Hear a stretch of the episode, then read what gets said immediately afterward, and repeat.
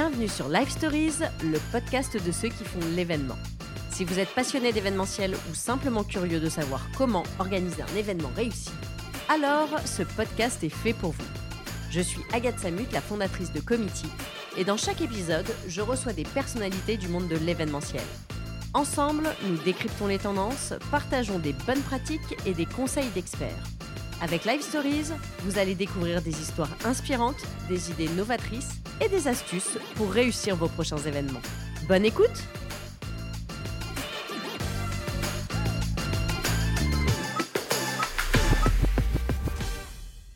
Bonjour à tous. Pour ce nouvel épisode de Live Story, j'ai invité une femme qui me ressemble un peu. Elle a connu les événements et la réalité du terrain, et un jour, elle s'est dit qu'il fallait que certaines choses changent. Alors elle s'est remontée les manches et elle y a été. Son combat à elle, c'est les freelances. Et donc je suis très heureuse d'accueillir aujourd'hui celle qui a été la première à fédérer une communauté de freelance sous le nom de Friandise. Bonjour Elise Pichon. Bonjour Agathe. Alors comme je l'ai un petit peu dit en introduction, rien ne te prédestinait à monter une boîte et à faire des RH pour placer des freelances dans les agences et puis chez les annonceurs également, comme tu le fais aujourd'hui avec Friandise. Et ton truc à la base, c'était plutôt la logistique, hein, c'est ça? Oui, alors la logistique, j'ai j'ai même mis un peu de temps à savoir que c'était la logistique. J'ai fait pas mal de routes et de chemins pour arriver à, ce métier-là. Mais effectivement, j'ai démarré euh, euh, en stage dans une agence événementielle, euh, vraiment schéma classique. Euh, je voulais faire du tourisme d'affaires, donc j'ai atterri un petit peu par hasard dans une agence d'événements pur et dur. D'accord. Et donc j'ai démarré par l'incentive, le, le, réceptif, le voyage. Et puis après, bah, à l'époque, on faisait plein de CDD avant qu'il y ait le boom des freelances. Et donc je suis passée d'un département à l'autre dans cette agence. D'accord. Donc j'ai fait du maïs, du corpo. j'ai fait des essais presse et on est en 2009 et là, on me propose un CDI, donc euh, en pleine crise, euh, pour ceux qui s'en souviennent. C'est ça. Donc euh. On était là déjà. On était là déjà et en fait, ben, du coup, un CDI, ça se, ça se refuse pas. Et en plus, c'est ce que je voulais à l'époque. C'était un peu le Graal, tout le monde voulait un, CDI. Mm.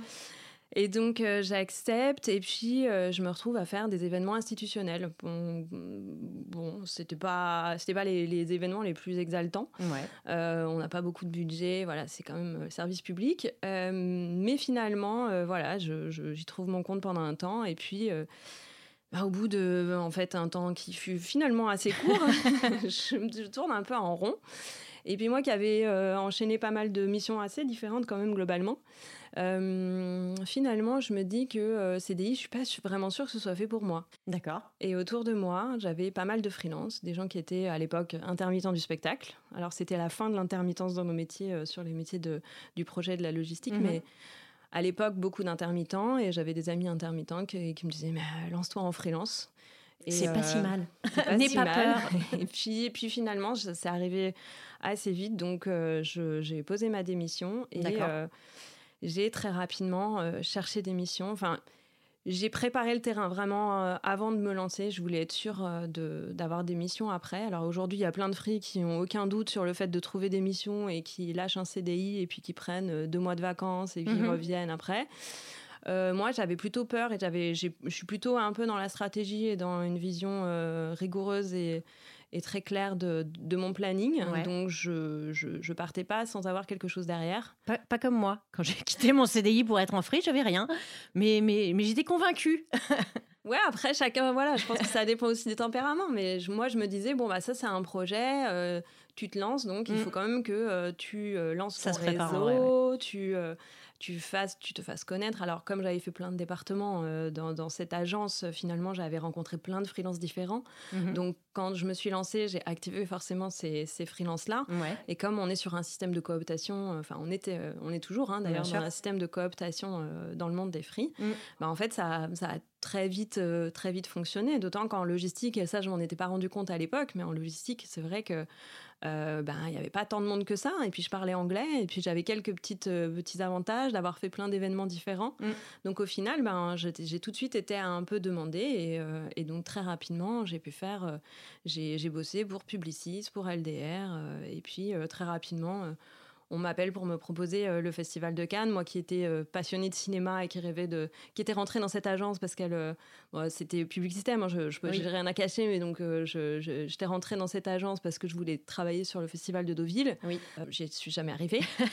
donc, donc voilà, on me propose le festival de Cannes. bon, c'est côté côté marque, mais pourquoi pas C'est un petit peu la consécration, quoi. Mm.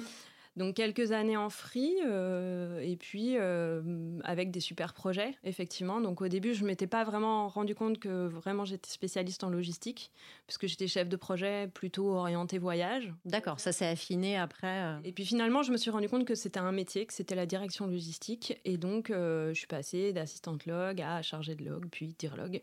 Euh, avec, avec les années et grâce à des agences qui m'ont fait confiance dans la durée et qui m'ont permis d'évoluer mm. euh, tranquillement euh, dans, dans, leurs équipes. D'accord.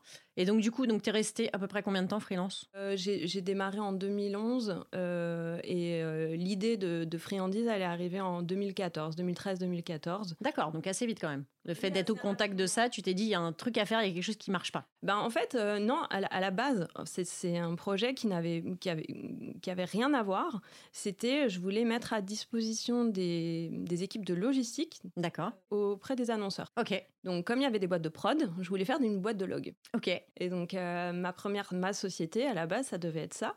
Et donc, je m'étais dit, bon, ben, si tu vas, monter, si tu vas monter un, un projet où il y a des, des freelances qui viennent euh, t'aider, il faut que tu montes un petit formulaire. Et puis, bon, il faut. faut... Moi, j'ai fait mon premier site internet en 1999. Euh, ça ne rajeunit pas, merci. J'ai fait, fait, des sites internet un peu toute ma vie. En fait, quand j'étais à la fac, j'ai fait le premier site de mon BDE. J'ai voilà, j'ai créé des sites. Euh, D'accord, donc avais déjà ce côté un petit peu digital. Euh, voilà, donc donc c'était pas un frein, tu vois. Euh, je me suis très simplement dit, et puis alors dans en logistique, on fait des sites d'inscription tous, les, tous les mois.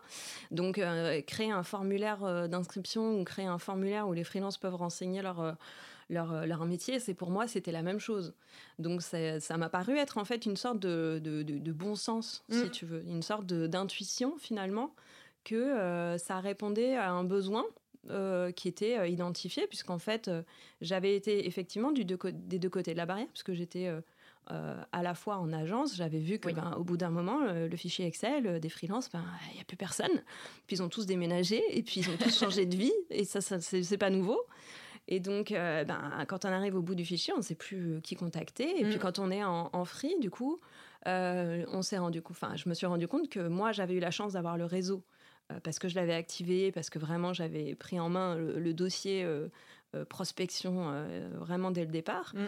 Mais que certains qui se lancent n'ont pas forcément les contacts et peuvent pas tout de suite arriver au Festival de Cannes au bout de trois mois en fait. Voilà, donc ça, ça, ça marche quand on a de la chance. Mm. Mais, mais c'est vrai que si on veut provoquer un peu la chance, des fois il y a des outils en fait tout, tout bêtes qui permettent finalement de, d'aller d'aller beaucoup plus vite. Euh, et donc, pour moi, c'était du bon sens de, de, créer ce petit formulaire tout simple. Et je l'ai testé. En fait, j'ai envoyé à euh, quelques free qui m'ont dit que c'était une super idée. Alors, les retours étaient, étaient très positifs. Ok. On était dans une période où on commençait à chercher du travail via les réseaux sociaux. Euh, LinkedIn explosait, les plateformes de freelance dans d'autres domaines explosaient aussi. Chaque, mm-hmm. Dans chaque domaine de free, il y avait des, des, des spécifiques, donc des, des, euh, des, plateformes spécifiques sur chaque métier. D'accord. Le digital, bien sûr, les développeurs et tout, mais aussi sur d'autres métiers, euh, des, des, profils très artistiques, des profils. Enfin voilà, tous les métiers étaient un peu concernés. Et, euh, et puis, on commence à vraiment chercher du travail par, comme ça.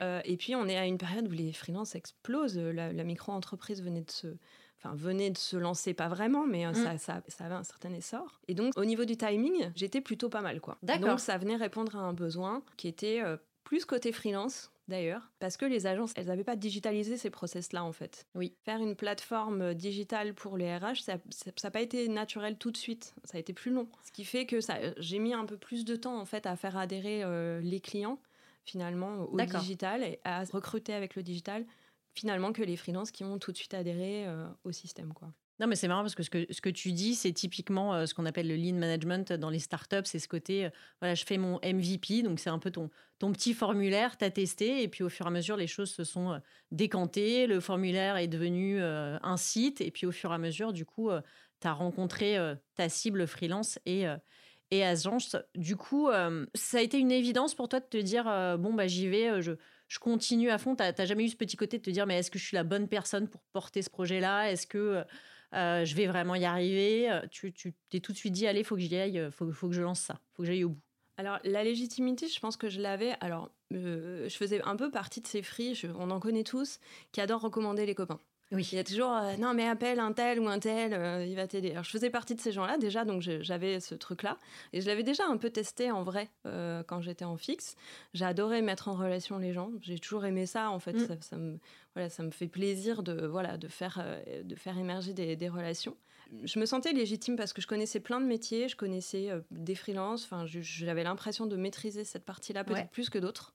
Quand on se lance, finalement, euh, ce qu'on entend souvent, c'est que le matin, on, est plein d'énergie et que le soir, on se demande pourquoi on continue. Mais ça, c'est normal, c'est l'entrepreneuriat. Donc, une fois qu'on sait que ça, c'est euh, normal dans l'entrepreneuriat, ça permet de... faut l'accepter. faut l'accepter, mm. mais finalement, une fois qu'on le sait, ça veut dire qu'après, quand on appréhende un nouveau projet, finalement, c'est voilà, on sait que c'est euh, naturel finalement de ressentir euh, cette émotion-là, mais que ça ne veut pas dire qu'il faut abandonner. Ça veut dire que ça va être long, et, mais qu'il faut persévérer. C'est un marathon. C'est un voilà, c'est un marathon. Et puis j'ai vraiment décidé de le faire euh, pas en mode start-up. J'aurais pu aussi me dire je vais lever des fonds, etc. je t'avouerai que j'ai essayé l'incubation, mais comme j'étais toute seule, ça marchait pas. Comme j'avais pas de développeur associé, ça marchait pas. Enfin mm. bon, j'étais pas, je, je rentrais pas dans les clous. Et puis finalement, euh, j'étais assez à l'aise avec le fait de faire une boîte qui, était, euh, qui, connaissait une croissance plutôt organique. Oui. C'est-à-dire que euh, on utilise les méthodes de, des startups, donc on teste effectivement, mm. on fait des focus group, on, on, améliore son produit en permanence, mais je réinvestissais tout ce que je gagnais quasiment, à l'exception de ce que je pouvais me verser comme, comme salaire. Donc, parce que c'est vrai que ça aussi, ça a été hyper important. C'est vrai que j'ai un peu sauté cette étape-là. Mais le moment où j'ai pu faire la bascule, en fait, mm. j'ai su que, euh, puisque j'étais freelance et je montais friandise en même temps. Oui. Et au bout d'un moment, j'ai senti que je pouvais plus développer friandise parce que j'avais mes missions freelance. Oui. Et que ça me bloquait finalement et que j'avais suffisamment de revenus finalement pour faire la bascule. Euh, pour, passer, euh, pour passer à 100% sur friandise et mm. abandonner complètement cette carrière euh, que j'avais adorée. Mais, euh, mais voilà, j'ai tourné la page à, ce moment-là. Et c'était pour moi aussi une question de stratégie, c'est-à-dire, OK, je me lance dans l'entrepreneuriat, mais c'est quoi les next steps C'est quoi la roadmap? Ouais, d'avoir une vision, de savoir où on va Exactement. avant de prendre cette décision, de dire euh, je lâche tout pour, pour ce projet-là. quoi. C'est hyper important quand tu montes une boîte, c'est quoi l'objectif À un an, deux ans, trois ans, il faut se projeter un minimum quand même. Mm. Et donc, je me suis pas lancée à la légère encore une fois. Il fallait que je sois sûre que je pouvais générer suffisamment de chiffre d'affaires pour me rémunérer puisque j'avais des enfants, j'avais pas d'autres, mm. j'avais pas d'économie spécialement, donc il fallait vraiment que je sois sûre de moi. Et donc j'ai vraiment été, encore une fois, c'est très organique, c'est une fois que tu peux le faire, tu y vas. Et tu mets pas la charrue avant les bœufs et tu, euh, tu, tu procèdes étape par étape. Alors c'est peut-être un peu plus long, j'avoue. Euh, mais quelque part, ça correspondait aussi à, au temps de latence qu'il fallait pour faire émerger aussi le, le la digitalisation. sur un marché qui est nouveau, il euh, voilà, faut un petit peu de temps aussi pour que les choses se fassent, se mettent en place. Il y a un côté évangélisation quelque part du marché, de dire voilà, il y a ce nouveau processus qui existe, voilà comment on peut fonctionner. Et je pense qu'au niveau des agences, c'est un peu ce que tu as fait pendant une période. Euh. Déjà, les agences, elles recrutaient à peine des, des, des, CDI avec des cabinets de recrutement. Donc, quand moi j'arrive en disant je vous faites appel à un intermédiaire pour recruter des freelances, ils m'ont dit mais ça va pas la tête, on n'a pas besoin de toi. Oui. Donc, c'est-à-dire que c'est, on était vraiment sur un marché hyper naissant. Et c'est vrai que c'est, parce que Friandise est né qu'ils se sont posé cette question-là et ils se sont mm. dit euh, ben tiens, on va plutôt faire appel à un intermédiaire pour recruter. Euh, parce que effectivement euh, la demande était forte. Il y a quand même un marché, euh, il, y a, beaucoup d'offres et finalement pas beaucoup de freelance très qualifiés. Donc moi, mon positionnement, c'était d'aller vraiment chercher le freelance qui correspond vraiment à 100% à la mission. C'est ça, la fameuse Dream Team. Exactement. Bah, du coup, si on fait un petit point à aujourd'hui, donc euh, Friandise, donc ça date de 2014. désormais, tu places des freelances chez l'annonceur et dans de nombreuses agences. Et ta plateforme compte aujourd'hui plus de 3500 freelances et du coup, je crois, du chef de projet jusque tout ce qui est métier artistique aussi, DA et autres. Euh, moi, j'ai envie de le dire parce que je trouve que c'est une belle, euh, une belle réussite et ça fait plaisir aussi de voir des nanas qui se lancent et, euh, et qui s'en sortent bien. C'est chouette. Donc bravo, Elise. Bon, t'es pas mal non plus dans le style. Hein. on fait non, mais c'est pour ça que je disais qu'on se ressemble, parce qu'on a un parcours un peu, euh, un peu similaire dans notre vision de développer une boîte, trouver une idée, répondre à un besoin. Enfin, voilà, c'est vrai que par rapport au, lancement de Committee, au moteur de recherche, euh, mm. tout à l'heure tu parlais de, de, trouver le bon freelance. Euh, moi, j'avais j'avais communiqué au début sur tu connais pas un bon presta. C'est un peu ces coups de fil là qu'on avait aussi, donc tu connais pas un bon free. Donc c'est pour ça que ça c'était cohérent. Nos deux parcours sont sont assez similaires de ce point de vue-là. Moi, j'avais envie aussi de, t'entendre aujourd'hui sur, euh, sur un peu euh, sur les prochains défis euh, liés au recrutement parce que la filière est un peu en souffrance aujourd'hui sur cette question-là. Mais avant ça, ça m'intéresserait de savoir un peu tes recommandations, parce qu'aujourd'hui, voilà, le sujet RH et le, sujet recrutement freelance, c'est quelque chose qui est ton quotidien. Donc, comme tu es une experte sur ce sujet-là, j'aimerais savoir, c'est quoi tes recommandations pour monter cette fameuse Dream Team pour son événement. Parce que je sais qu'en événement, on aime toujours que le plan se déroule sans accroc. Mais euh, c'est vrai que par expérience, je dirais surtout que ce qui va faire la différence, c'est surtout la capacité de l'équipe à tout bien préparer en amont et au final à gérer les imprévus aussi euh, en amont et sur place. Oui, alors euh, moi je suis, toujours mitigée sur le fait de trop préparer. Je pense que quand on a des équipes ultra qualifiées, on peut gérer aussi un tout petit peu d'imprévus et moins préparer. Enfin, il y a des fois, on a vraiment, euh, on va très très loin quand même. Euh, des fois, ah bah, on est dans le détail. voilà, dans la logistique, par exemple, euh, il y a des fois, on a considéré des participants d'une convention comme comme des influenceurs du luxe. Des fois, hein, tellement on allait loin dans le mm. dans l'approche. Donc, il y a des fois, peut-être, on peut peut-être éviter d'aller aussi loin et pour épargner les équipes aussi. Parce que ben, plus on est exigeant sur chaque dossier, plus on va être exigeant en, en termes de, de temps Mhm. Et c'est vrai que pour moi, euh, effectivement, il faut bien préparer, mais, euh, mais il faut préparer dans les meilleures conditions. Alors j'aime bien la métaphore de, de, la randonnée parce que c'est quoi un, bel événement? C'est euh, quand l'événement lui-même, le jour J, est fantastique. Oui, ça, ça fait partie. Mais qu'est-ce qui se passe quand la préparation a été chaotique? Quand je pars en randonnée, mais que euh, j'ai pas les bonnes chaussures et que j'ai des ampoules et que j'ai pas la bonne tente et que euh, la personne qui me guide sait pas où elle va, euh, je pense qu'il y a effectivement une bonne préparation, mais aussi attacher un soin particulier aux équipes et à ce qu'on va mettre en place pendant le, chemin. Parce que si le chemin est beau, la fin sera l'apothéose, on va dire. Mm. Mais si le chemin est douloureux, finalement, l'événement, il va avoir un goût amer pour les équipes. Et je pense qu'on fait ce métier par, par goût de l'aventure et de, du challenge, oui, mais aussi de, voilà, que, comme tu dis, que, tout se déroule sans accroc. Et, pour ça, il faut mettre des gens expérimentés, en fait. Euh, mm. et, plus on aura des gens expérimentés dans l'équipe, plus simple ce sera, quoi. En fait, il y a aussi ce côté collectif qui est important à créer autour du projet, au final. Bah, un collectif, effectivement, c'est chacun à sa place, chacun est autonome, chacun euh, peut euh, donner le meilleur de lui-même. et effectivement, chacun est expert dans son domaine mm. et donc hyper légitime. Euh, c'est pour ça que chez Friandise, nous, on, aime bien placer des gens qui non seulement vont avoir effectivement les compétences plutôt, mais aussi l'expérience. Oui. Euh, pour nous, c'est super important euh, de mettre euh, sur un défilé quelqu'un qui a déjà fait des défilés parce que tout simplement, on a beau faire de l'événementiel, on ne sait pas tout faire. Mm. Quand tu as une rage dedans, tu vas pas chez un médecin généraliste, tu vas aller voir un dentiste parce que tu sais que c'est lui qui va mieux te soigner. Et ben en fait, pour les freelances, c'est pareil. quand on a besoin d'une compétence spécifique, il vaut mieux aller chercher une personne qui a cette compétence spécifique. Oui. On gagne du temps. Pour les freelances, on gagne en, en légitimité parce que moi, si demain je monte un salon et que euh, je montre à mon client que ben, mes équipes, elles ont déjà fait du salon, que ça va vite, euh, mhm. et ben en fait, on gagne du temps pour les équipes, on gagne de la légitimité vis-à-vis du client, oui. on gagne en sérénité. Euh, c'est hyper valorisant pour, l'agence finalement d'avoir des équipes très qualifiées et qui sont expérimentées dans le domaine spécifique du, Bien sûr. projet. Donc voilà, moi je pense qu'il y a effectivement un collectif et puis ce qui est important aussi, il y a le savoir-faire, mais il y a le savoir-être aussi.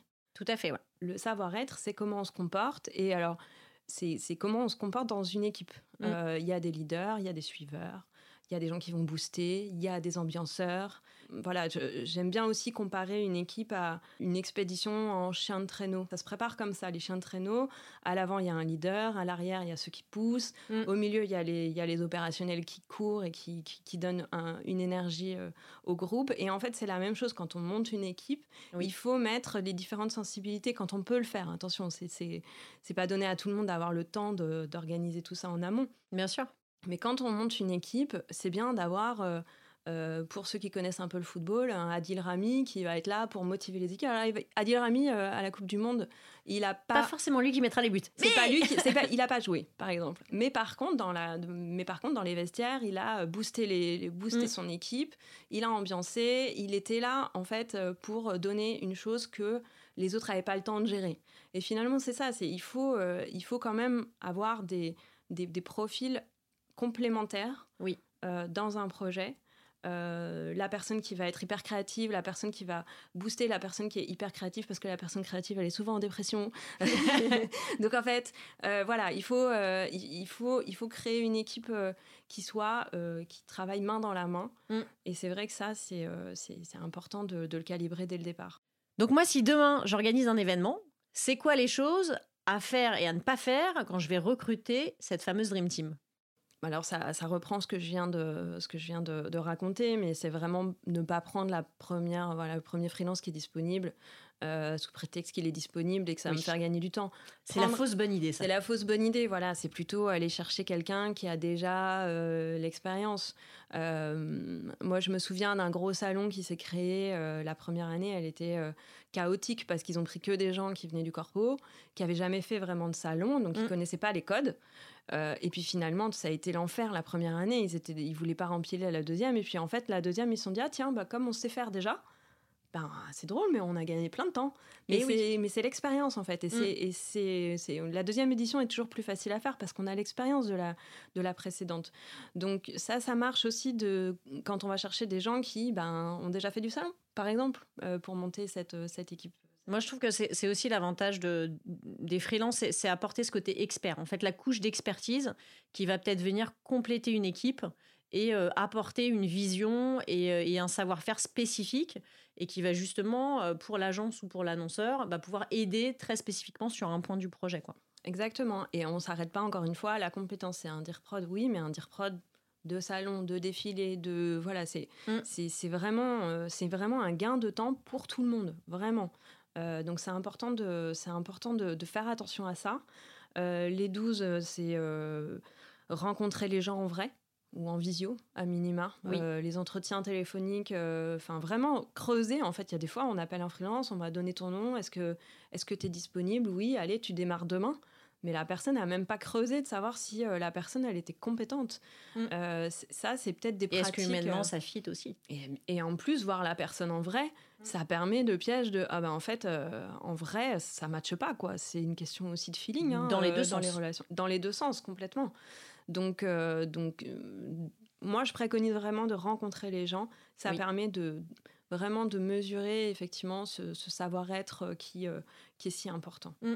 Il y a une autre chose à faire et, franchement que je recommande, c'est de monter des projets comme un collectif. C'est-à-dire que le leadership est un peu écrasé, chacun a en charge euh, son, sa partie en mm. autonomie et le leader du projet va beaucoup s'appuyer sur les équipes, euh, peut-être un peu plus pour euh, leur demander des conseils, leur dire, euh, euh, les impliquer en fait dans la création du projet. C'est très mm. valorisant pour les équipes et ça permet au, chef de projet ou à la personne qui est en lead sur le projet de, de, dépressuriser en fait, c'est-à-dire de ne plus avoir autant de pression sur ses épaules et de diluer en fait le, niveau de stress à toutes les équipes. Alors l'idée c'est pas de les abreuver de stress, mais en fait c'est vrai qu'on porte souvent des gros projets sur, sur ses épaules mm. et si on délègue un tout petit peu plus que prévu et en fait, euh, le, projet à chacune des parties prenantes, mm. ben, en fait, on gagne en sérénité aussi soi-même. Et, euh, le collectif a beaucoup à apporter euh, au projet en général. Il y a des choses très positives qui ressortent quand,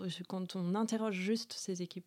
Mais c'est vrai que même si aujourd'hui il y a quand même une tendance au télétravail, que les freelances sont pas forcément dans les bureaux, je pense que c'est important comme ça de, de, créer des moments collectifs, des moments d'échange justement pour entretenir ce partage-là au fur et à mesure du temps du projet.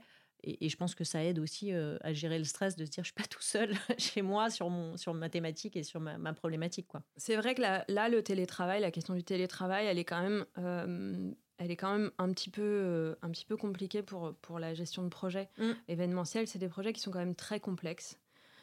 Euh, donc, euh, quand les, tout le monde est éparpillé, c'est vrai que c'est, on va pas se mentir, c'est quand même beaucoup plus compliqué pour les, pour les équipes. Le mieux, c'est quand même que, que, les gens se retrouvent une fois de temps en temps. Un peu de télétravail, c'est bien, mais vont mm. quand même un minimum ensemble. Il n'y a pas à dire, on travaille quand même mieux quand on est tous ensemble. Enfin, c'est, c'est, voilà, c'est, plus, c'est plus réactif. Euh, même si euh, tout seul, on, travaille très très vite. Mais il y a des fois, euh, pour débloquer des situations, c'est quand même mieux de, que, les équipes soient, soient de se parler, de se voir, d'interagir effectivement, et puis de permettre aussi bah, de profiter des expertises des uns et des autres, de dire bah tiens, tu connais pas quelqu'un qui, qui sait ça, tu connais pas, t'as pas déjà vu cette problématique, comment on fait. Puis c'est dur quand on est seul dans son bureau, quoi, euh, mmh. à gérer un problème et tout, de de pas avoir quelqu'un à côté qui nous dit euh, ça va aller, t'inquiète, on va trouver une solution. Est-ce que tu as essayé ça ou ça? Mmh. C'est rompre la solitude aussi. Alors elle, est très valable pour, le, pour les entrepreneurs. Hein, euh, on en a parlé souvent, mais c'est vrai que la solitude de l'entrepreneur, c'est aussi le fait d'être seul face à son destin, quoi. Et donc, quand on est en télétravail, c'est un petit peu le, problème aussi. C'est-à-dire qu'on peut trouver des solutions si on est en groupe, mais est-ce que le WhatsApp ça suffit ça, c'est, non, mais je, le dira. Je, suis d'accord avec l'idée. Hein, quelque part, euh, un événement, c'est un peu une entreprise. On entreprend quelque chose du début à la fin. On doit monter un collectif, on doit monter une équipe et tout le monde doit servir la, réussite de ce projet-là. Donc, euh, on est un peu dans ce même. Euh, c'est une entreprise. Moi, je suis assez convaincue d'ailleurs. c'est chaque fois, c'est une mini entreprise qu'on monte. On a un budget mm. qu'on ne doit pas dépasser, une marge qu'on doit générer. Euh, pour vivre et faire vivre les équipes, euh, mettre des équipes, mais en même temps aussi savoir ce qu'on doit faire euh, dans, dans, le projet.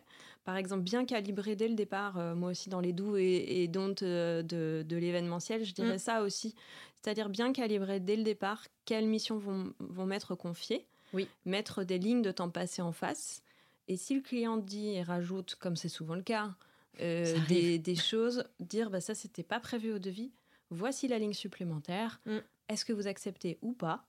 Si vous acceptez, euh, ben, avec plaisir. Si vous acceptez pas, ça veut dire qu'il va falloir que vos équipes le fassent. C'est souvent un très bon argument, ça, pour vendre euh, du temps passé. Si vous voulez que, que vos équipes le fassent, il euh, n'y a pas de souci. Mais sachez que cette, cette ligne-là, nous, voilà, nous ne la ferons mm. pas. Et ça permet aussi de faire relativiser le client, qui dira, bah, finalement, non, c'est peut-être pas utile. finalement, s'il faut le payer, peut-être que, peut-être que c'est quelque chose de, voilà, on va faire autrement, on va se débrouiller, on va trouver d'autres solutions. Euh, et ça, c'est voilà, c'est aussi une autre, euh, une autre petite, euh, petite méthode à appliquer pour que les équipes soient pas rincées mm. parce qu'on les charge la mule parce qu'on n'a pas osé dire non aux clients. Oui, je sais que c'est une question qui coince hein, souvent, cette question budgétaire, cette question du temps passé. moi, je trouve que valoriser du temps passé, c'est valoriser justement le travail de ces équipes et, et c'est hyper important.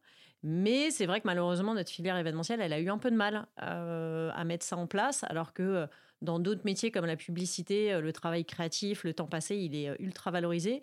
Et nous, c'est assez marrant parce que moi j'ai fait beaucoup de prod, donc beaucoup de budget.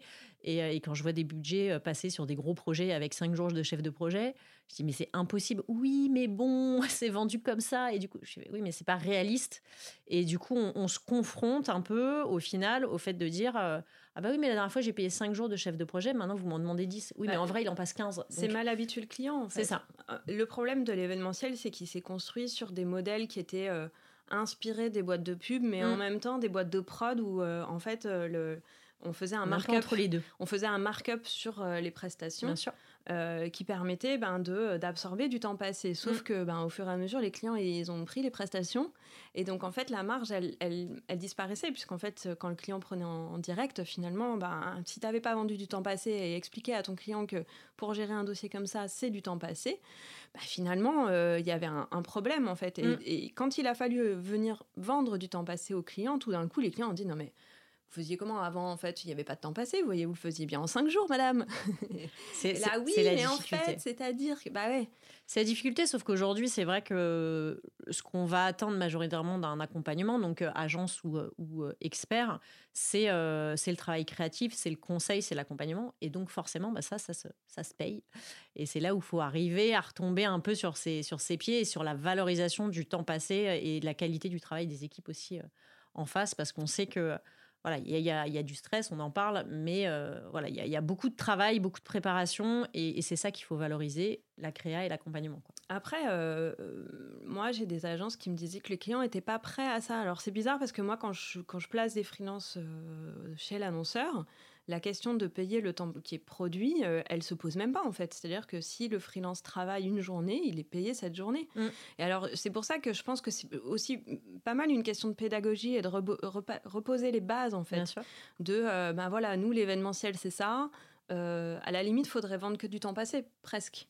C'est-à-dire arriver avec un nouveau modèle économique qui s'apparenterait presque à du collectif, mais ce qui est ce qui est en fait déjà le cas. En fait, il y a plein de petites agences qui euh, sont euh, juste une personne avec des, des collectifs de freelance. C'est mm. pas nouveau en fait en, soi. Non, non, c'est un modèle qui existe. C'est un modèle qui existe. Et arriver et poser, se, poser les bases de voilà, euh, nous, pour faire ce projet, il nous faut X jours. Voici notre prévisionnel de temps passé sur la base de ce que nous avons vendu à date. Si vous voulez qu'on prenne les prestations en charge, c'est OK, mais il y a un markup de X%. Mm d'être très clair dès le départ. Si vous souhaitez le prendre en direct, très bien. Mais voilà, au moins le temps passé, il est vendu et, c'est très clair. Et si, si on peut se faire un markup sur les prestations, c'est du bonus, mais il faut que ce soit un bonus, vraiment. Je pense que ce serait pas mal de se poser au moins sur, euh, sur le modèle économique des agences euh, d'événements et de, se poser les vraies questions aujourd'hui. Oui. Et puis ça, ça pourrait résoudre aussi les problèmes de, de surmenage, euh, puisque si on arrive à vendre les équipes au réel, on peut recruter des freelances. On peut mm. recruter des équipes qui viendront soulager nos, équipes internes. Donc je pense que c'est du gagnant-gagnant. Euh, à la fois, notre projet, il, il, va être sain, et à la fois, les équipes, elles vont être... Euh, voilà, elles vont mener à bien le projet en toute sérénité, on va dire.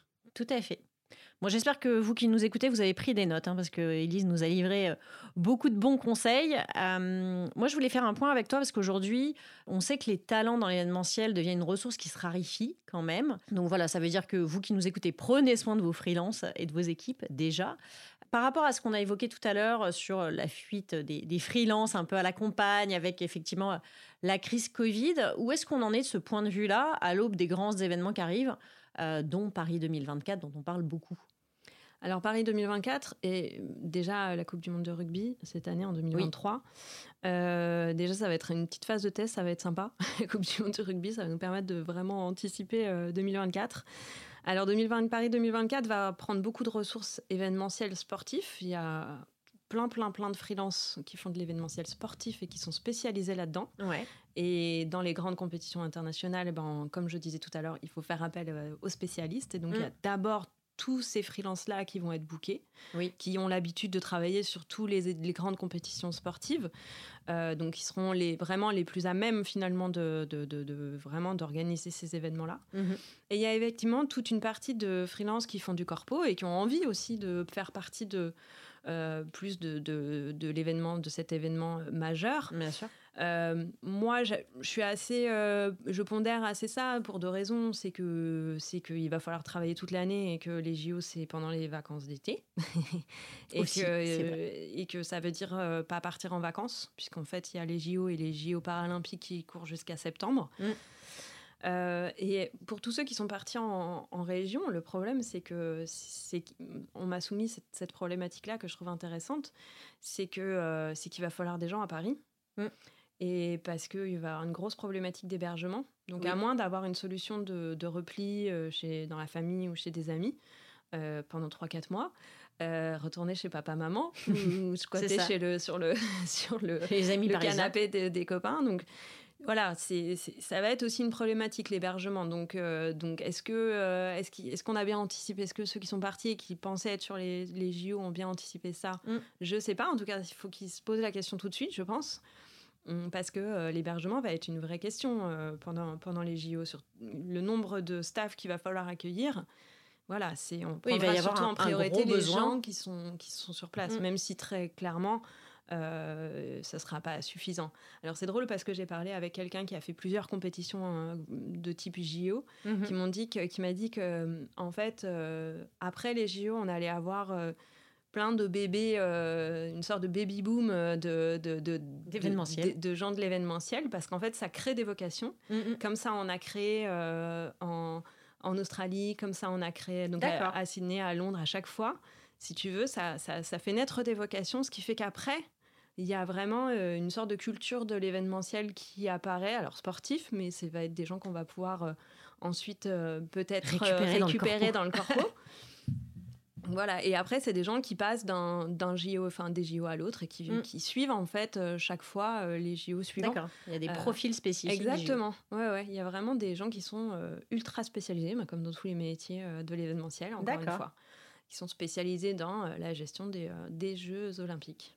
Alors du coup, c'est plutôt une bonne nouvelle si on a un baby boom d'événementiel juste après les JO, mais ça soulève quand même le problème qu'aujourd'hui, donc, il y a une raréfaction des profils experts parce qu'on vient de se dire, c'est-à-dire effectivement la crise Covid et autres. Et en même temps, on peine aussi à faire arriver des nouveaux profils juniors dans la filière. où est-ce qu'on en est par rapport à ça? Alors, bon, les JO va faire rentrer plein de, plein de juniors, je pense, justement, sur, dans cette filière. Mais avant ça, il y a quand même 2023 et les JO à produire. Mmh. et tout ce qui va être ben, des événements corpo classiques, on va dire.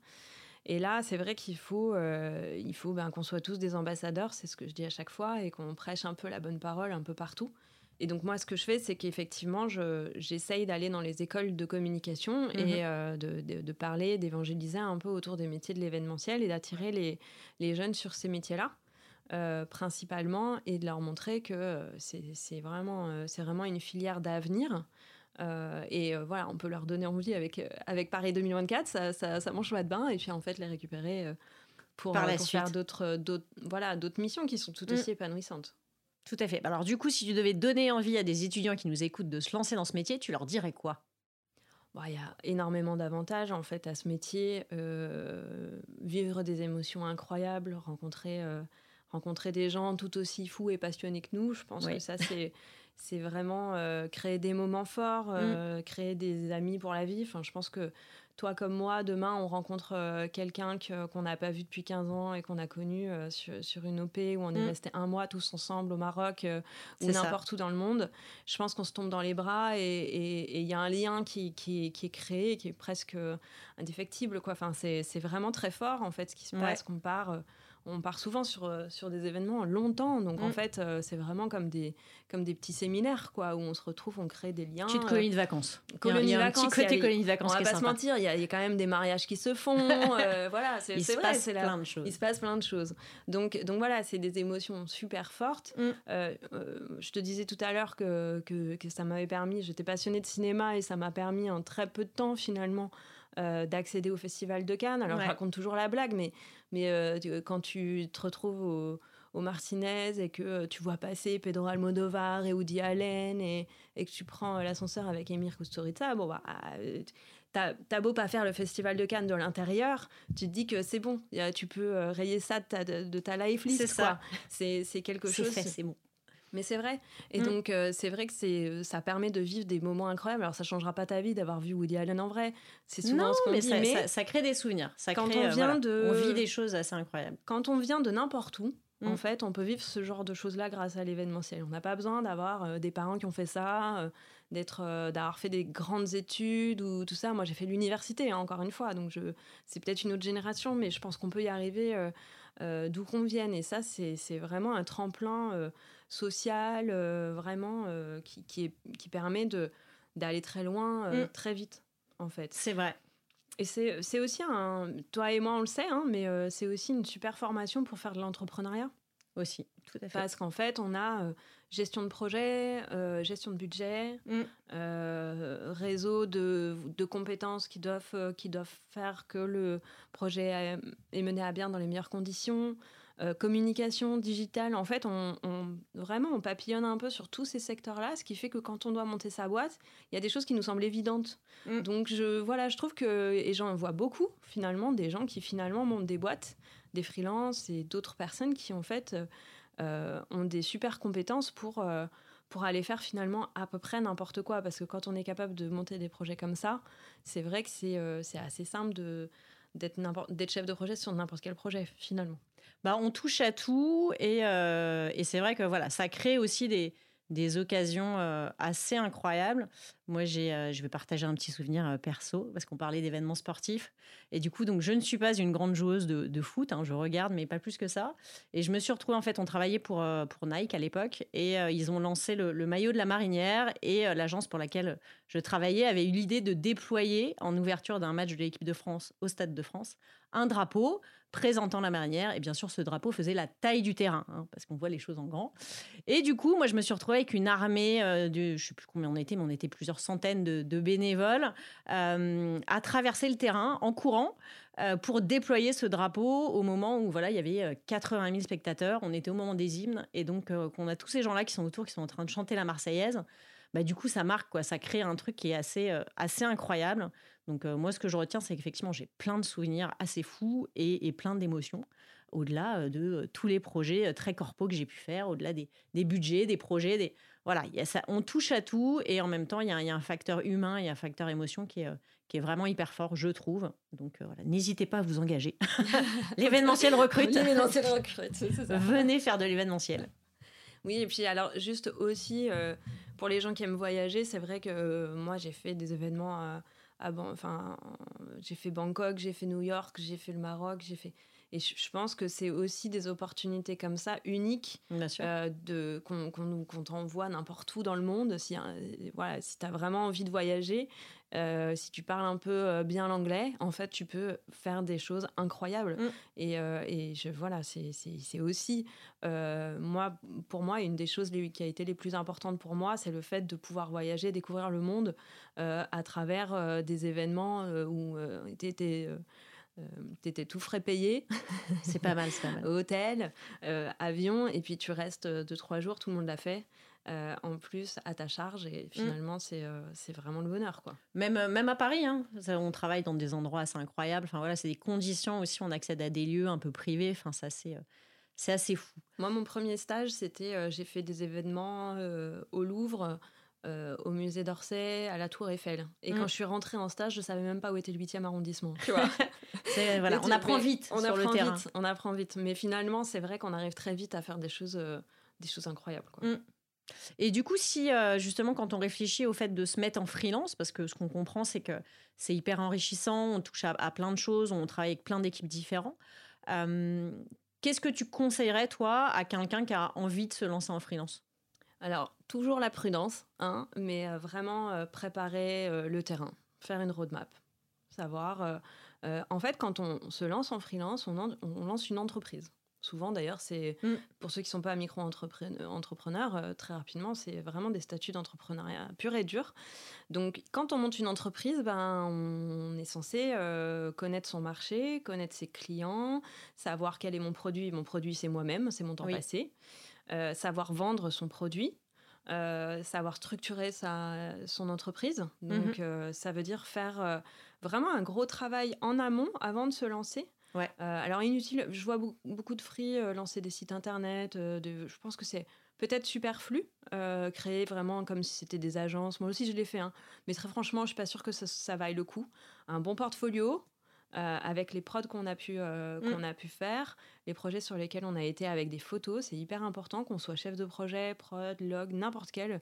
Alors, bien sûr, les créas, mais, mais, mais le projet aussi. Euh, ça, ça, ça, marche mieux que finalement, et c'est plus simple à, gérer qu'un site internet qu'il faut qui est jamais mis à jour.